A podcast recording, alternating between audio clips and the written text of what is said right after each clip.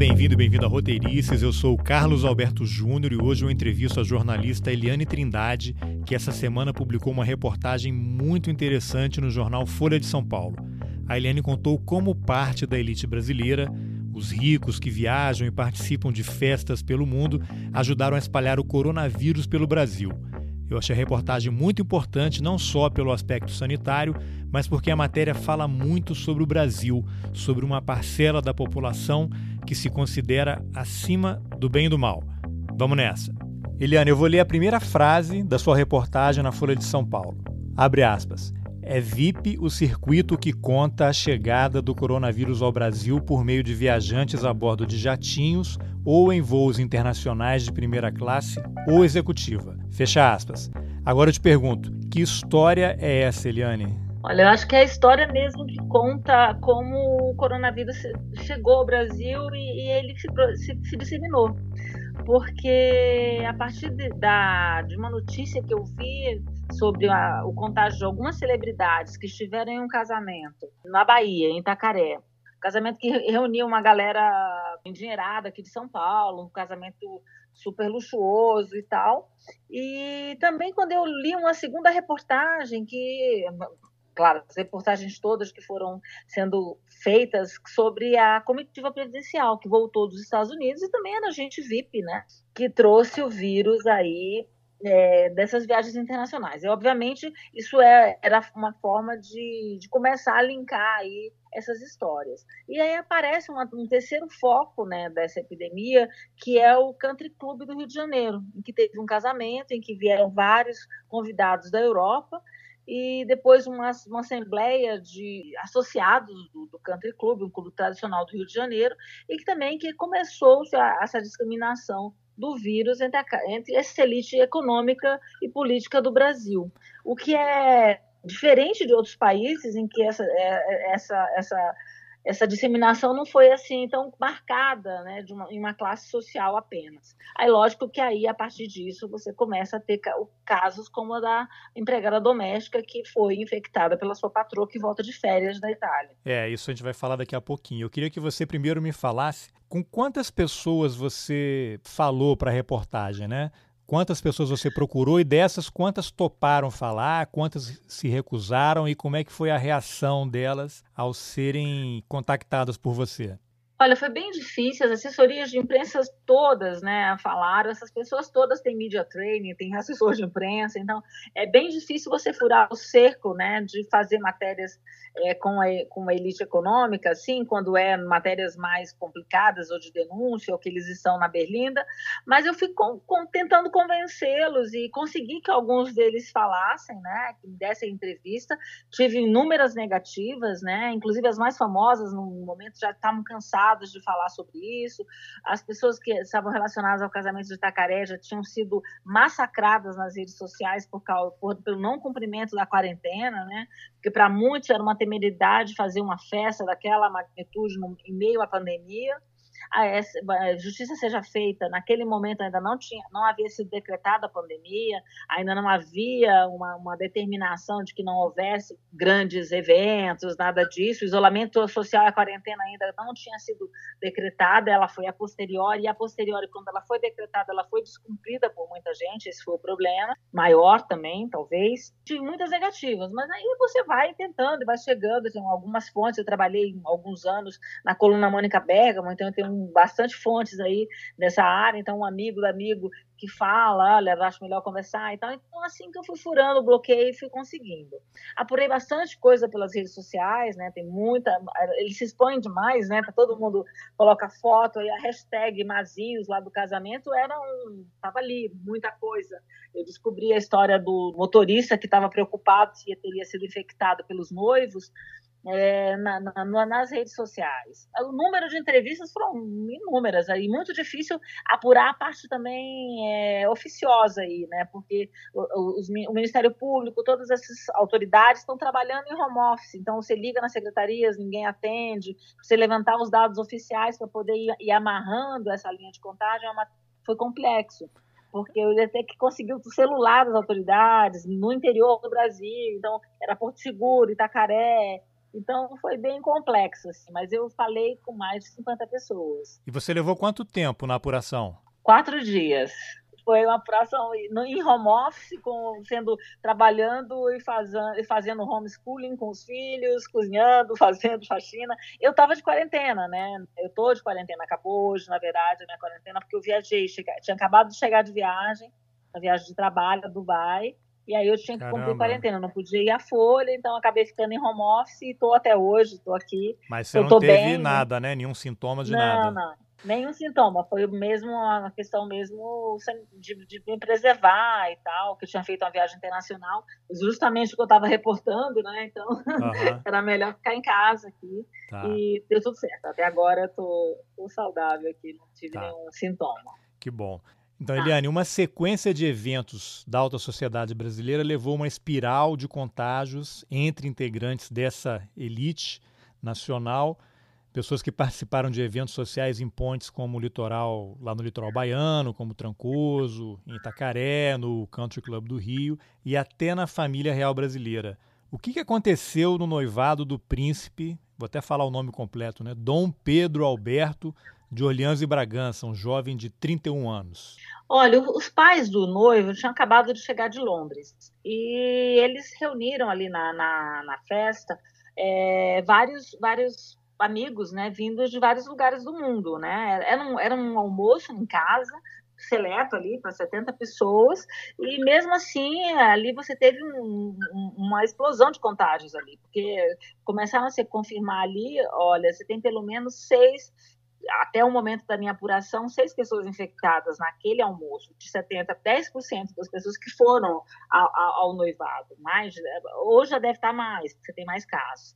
E além dos pais do, dos noivos, é, você tem a, a Márcia Peltier, que é uma jornalista conhecida, que é irmã da, da, da Maritza, que é a paisagista e mãe do noivo, que também contraiu uh, o, o, vírus, e você teve uma morte, né, uma das socialites ali do Rio, é, a Mirna que faleceu. E ela tinha 71 anos e tal, era uma das convidadas que veio a falecer. Foi a segunda morte oficial confirmada no Rio de Janeiro. E ali, e desse pessoal, vários deles eram sócios do, do, do Country Club, continuaram frequentando o clube, né? Foram ao clube sem saber que estavam infectados provavelmente, e teve uma reunião dois dias depois do noivado, foi dia 7, o noivado, dia 9 foi essa reunião famosa dos associados ali, e que teve um, teve um quórum expressivo, 270 associados, era uma briga ali entre a, a turma jovem, a, a turma os antigos do country, ali, uma guerra de poder e tal, e atraiu um monte de gente, e ali foi realmente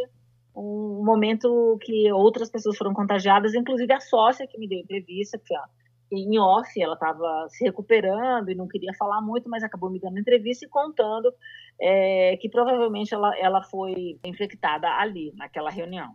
Agora, um ponto muito interessante na reportagem é o que mostra como é que a população de baixa renda começou a ser contaminada por esses ricos frequentadores do famoso circuito Elizabeth Arden, né, que são essas uhum. capitais europeias, mais Nova York. As uhum. empregadas domésticas e outros funcionários dessa elite são infectados pelos patrões. Uhum. Aí eu queria que você contasse esse episódio específico da Cleonice Gonçalves, lá de Miguel Pereira, que é uma cidade no interior do Rio de Janeiro. É, a história da Cleonice, a, a, a, patroa chegou da Itália de férias e tal, e ela, elas né, continuaram convivendo ali, não tinha uma, uma separação, uma quarentena, e elas, a empregada passou mal um dia e aí voltou para casa, foi dispensada para ir para Miguel Pereira, chegou em Miguel Pereira passando muito mal, voltou até de táxi e tal, e em 24 horas menos de 24 horas ela faleceu. A evolução da doença foi muito rápida. Ela estava, ela se automedicou provavelmente antes de procurar os serviços, porque ela estava com uma, uma infecção urinária também. E aí foi uma, uma foi uma morte muito muito rápida. Ela morreu às 13 horas. Às 9 da manhã, a patroa ligou para a família para falar que o exame dela tinha saído positivo, que ela era positiva para coronavírus. E aí foi, foi feito todo um, um, trabalho ali no hospital, mas já não tinha, não havia mais tempo para salvá-la, né? Ela já estava realmente com os pulmões muito comprometidos, já estavam e morreu, veio a falecer. A patroa tá, né? Tem toda uma a família não responsabiliza, acha que é, foi uma fatalidade e tal. O Ministério Público está aí a investigar e a tentar ver a, houve um dolo ali, mas provavelmente é muito complexo falar disso. É, e aconteceu esse contágio ali, a, a, a patroa, ninguém foi, foi pôde ir ao sepultamento, né? Foi caixão, o velório foi caixão fechado, então aquelas coisas em razão da, do, do, coronavírus. E tem um outro caso de, de contaminação que é o cozinheiro que trabalha na casa do empresário cearense que foi que pegou que foi ao casamento em Itacaré e depois na semana seguinte foi passar uns dias na casa de veraneio em Trancoso, não respeitando a quarentena. E lá ele fez uma festa e tal, e o, o cozinheiro e uma pessoa que eu atendi no aeroporto, na escala dele, foram contaminados, foram por ele. Foi esse empresário que já havia sido que... contaminado no, no, em Itacaré. Então aí foi um circuito aí dessa do coronavírus ali na Bahia, né? Ele volta à Bahia, ele vem a São Paulo, faz o teste aqui no, no Einstein. Ele, ele fala que ele recebeu o resultado depois e ele viaja na quinta, na sexta-feira veio o resultado. Já, ele já tinha viajado e contaminado essas pessoas. Tá, é o empresário de São Paulo é aquele que o governo da Bahia está querendo processar por ter disseminado a doença. Ele mora em é, ele mora em São Paulo, mas ele, ele é cearense. Ele, ele, é cearense, ele é do mercado financeiro, tem uma empresa e ele viajou com um jatinho, com a família, com oito amigos lá para Trancoso. E no meio desse processo, eram 16 pessoas ali que estavam se relacionando com ele ali. Quando chegou o exame, a vigilância epidemiológica foi até ele, ele avisou e foram todos testados. Desses, seis foram, foram seis contaminações ali na região por causa, né, por ele, né, ele é o vetor ali da contaminação. E o, o interessante é que dois, assim, dentro dessa lógica da, da, disseminação do vírus, né, e terrível do ponto de vista epidemiológico, é que dois convidados dele não esperaram a saída do resultado do teste, eles estavam de quarentena ali, é, pedidos de viajar, e eles foram para Fortaleza. Então, eles levaram o vírus para Fortaleza. Caramba, foi, e foi esse empresário aí cearense que mora em São Paulo, que tem essa empresa de investimentos. Eu não me lembro agora na reportagem que você fez. Foi assessoria dele ou ele que, que mandou uma resposta por escrito assim, bem agressiva? É, eles mandaram, eles preferiram mandar por nota. Eu até tinha o celular dele, eu consegui o celular dele e mandei mensagens. Ele, ele falou que não preferia não falar, que ele está respondendo criminalmente por isso, que ele não é o momento dele se manifestar, que ele ia se manifestar junto às autoridades e que preferia não falar. E que a assessoria dele ia entrar em contato comigo. Os dois assessores me ligaram, falaram comigo, foram muito atenciosos e mandaram a nota dele na sexta-feira. Eu estava fechando a matéria no sábado, chegou a nota dele aqui para ah, tá. um, constar na matéria. Foi um contato amistoso. É que quando eu li o, o texto da resposta, parecia uma coisa assim bem dura, né? É, eles eles eles estavam bastante eh, irritados com o governador da Bahia que transformaram ou transformaram em inimigo público número um do estado ali. O governador foi para cima e falou que ele foi responsável, contou episódios que eu não coloquei na reportagem porque eu não tinha como confirmar, de que ele é, teria zombado quando recebeu a, os, os, agentes de saúde, porque os agentes de saúde foram acionados por, por um, um, uma denúncia de que tinha alguém contaminado que não estava levando a sério, que era que estava rindo da situação e tal. E, então eu não sei até que ponto, né, isso virou uma guerra política ali na Bahia. Então ele estava realmente muito incomodado com isso. É, eu não entendo esses pormenores. Eu fiz a minha matéria era sobre não era uma guerra política, era outra coisa. Falei com, com a procuradora geral do Estado da Bahia, peguei os dados oficiais mesmo, mas não entrei nessa nessa nesse disse-me-disse. O Ministério Público está investigando ainda se realmente houve, como foi que esse empresário se portou ali. E há testemunhas, porque ele estava numa barraca de praia, então, como, como, teria sido abordado. Então, mas isso eu não consegui falar com outras pessoas, então eu não publiquei. Tá. Bom, há vários outros casos na reportagem. O ideal é ler mesmo o material lá na Folha de São Paulo. Aí eu te pergunto: o acesso está liberado para não assinante? Entra naquele pacote de conteúdo relacionado ao noticiário do coronavírus que está livre ou não? Não, aquele, aquele conteúdo livre é um, conteúdo de serviço, é um conteúdo né, de informativo de mais para serviço. Esse não, esse é, esse é reportagem, uma reportagem especial. Uhum. Ficou entre as mais lidas aí dois dias e tal, mas é dentro do paywall. É, tá. é a pessoa tem que ser assinante tá. da, da Folha do UOL. Bom, de qualquer forma, eu vou deixar o link nas informações do episódio, porque a Folha tem aquele sistema que você pode indicar para recomendar, mandar o link para cinco pessoas, né? Que elas conseguem ler Exato. sem ser assinantes. Quem me mandar um e-mail no uhum. roteiristas.gmail.com e não for assinante, eu vou presentear com a matéria porque vale muito a pena ser lida. Aí eu queria te perguntar o seguinte: dá para dizer que a elite brasileira foi um dos principais vetores de disseminação do coronavírus no Brasil? Olha, eu acho que é complexo a gente afirmar categoricamente, mas pelas informações que a gente tem disponíveis hoje, públicas e confirmadas, sim. Mas tem uma outra questão também, que esse é um país tão desigual que só os ricos também conseguem testar para coronavírus. Então, é muito complicado a gente aferir isso, mas, obviamente, com as informações disponíveis que a gente tem, a gente, eles são vetores de transmissão, sim. Eles provavelmente trouxeram a doença e estão sendo testados primeiros do que os pobres. E provavelmente os casos confirmados também são de elite. Então a gente tem uma elitização na, na, nesse primeira leva, vamos chamar assim. Mas eu acho que a matéria mostra um outro lado também dessa elite, uma elite que não tem uma preocupação tão grande com o coletivo. Essa coisa da, da quarentena não foi é. inicialmente são pessoas muito bem informadas, pessoas que estão viajando e que não levaram em conta isso, de que eles são. É isso um que eu ia observar e te perguntar, porque a doença, ela, enfim, uma pandemia, ela ia chegar em algum momento. Talvez essas pessoas tenham antecipado, né, acelerado uhum. a chegada de uma forma que uhum. não estava prevista. O que me leva a essa pergunta que você começou a falar: o que, que esse episódio nos ensina sobre a elite brasileira? Olha, pouco isso que eu falei, né? Que eu acho que tem uma parte da elite, que não dá para generalizar, que está desconectada, né? demorou desconectada, meio imaginando que tá, que estava acima do bem e do mal, que estavam acima da pandemia, que estavam protegidos dessa, dessa, desse vírus se estavam em seus jatinhos ou, ou em primeira classe. Não, o vírus né, não, não, não escolhe fronteiras e também está em todo lugar. Então, eu acho que eles estavam desconectados, eles estavam se colocaram acima disso. Eu acho que uma parte, eu acho que explica a disseminação muito em função disso também, né? De você não respeitar a quarentena, de não, não o isolamento social, se as pessoas têm informação.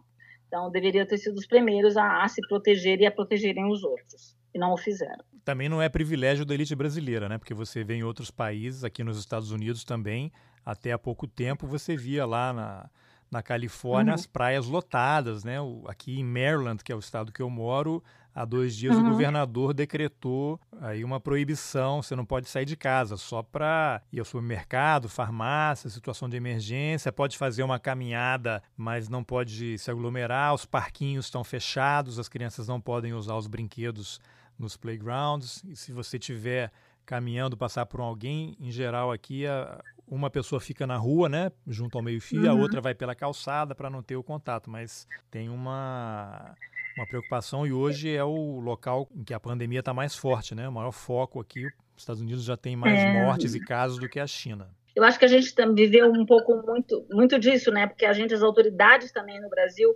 demoraram a, a, a colocar isso como com, com a urgência, com a, e a emergência que é, entendeu? Então isso reflete, isso tem reflexos em todas as camadas, né? Então as pessoas não se sentiram também tão responsáveis porque, olha, não, não foi decretado, demorou a, a, a gente acordar para isso. Acho que é. nos Estados Unidos é, é o mesmo processo. E você tem o um, no negou, Brasil, o Bolsonaro nega, é. então é, é, é, acho que é um efeito cascata aí. E, e no Brasil você tem um presidente jogando contra, né? Exato.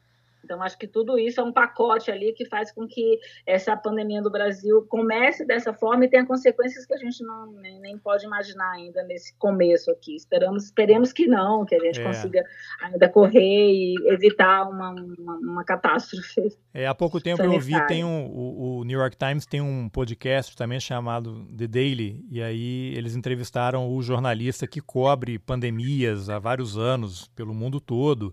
E ele uhum. exatamente mencionou isso, que as pessoas não levam essas coisas a sério até o momento em que alguém que eles conhecem ou fica muito uhum. doente ou morre por conta desse troço. Aí sim que eles acreditam que a situação é grave. E acho que isso é meio do, do ser humano mesmo, né? Eu acho que é isso, tem que tocar assim, né? tem que tocar muito próximo. Eu acho que no Rio de Janeiro a, a sociedade carioca começou a se isolar de fato, a Zona Sul tá, tomou consciência disso a partir da morte da Mirna, que é essa socialite, é, do, do, Daniel Azuai agora. Então, quando a elite econômica e social começa a perder, começa a ter baixas ali, um outro membro do Country Club, que eu cito no, na, na, matéria que morre, mas o Country Club de Niterói, que morre também, uma figura muito querida. Então, assim, se, quando você começa a ter esses casos e, e, e as pessoas realmente conhecem, aí é começa a mudar de figura. Muito bem. Então, Eliane, parabéns pela matéria e obrigado pela entrevista. Obrigada a você pelo espaço.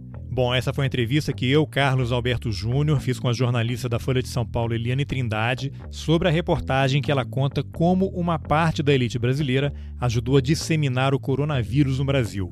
A reportagem só está disponível para assinantes, mas as primeiras cinco pessoas que mandarem um e-mail para roteirices.gmail.com vão receber um link para a matéria. Se você gostou da entrevista, compartilhe nas suas redes sociais, nos seus grupos do WhatsApp, mande o link por e-mail. Isso ajuda a levar o Roteirices para mais gente. Obrigado pela companhia e até a próxima. Valeu!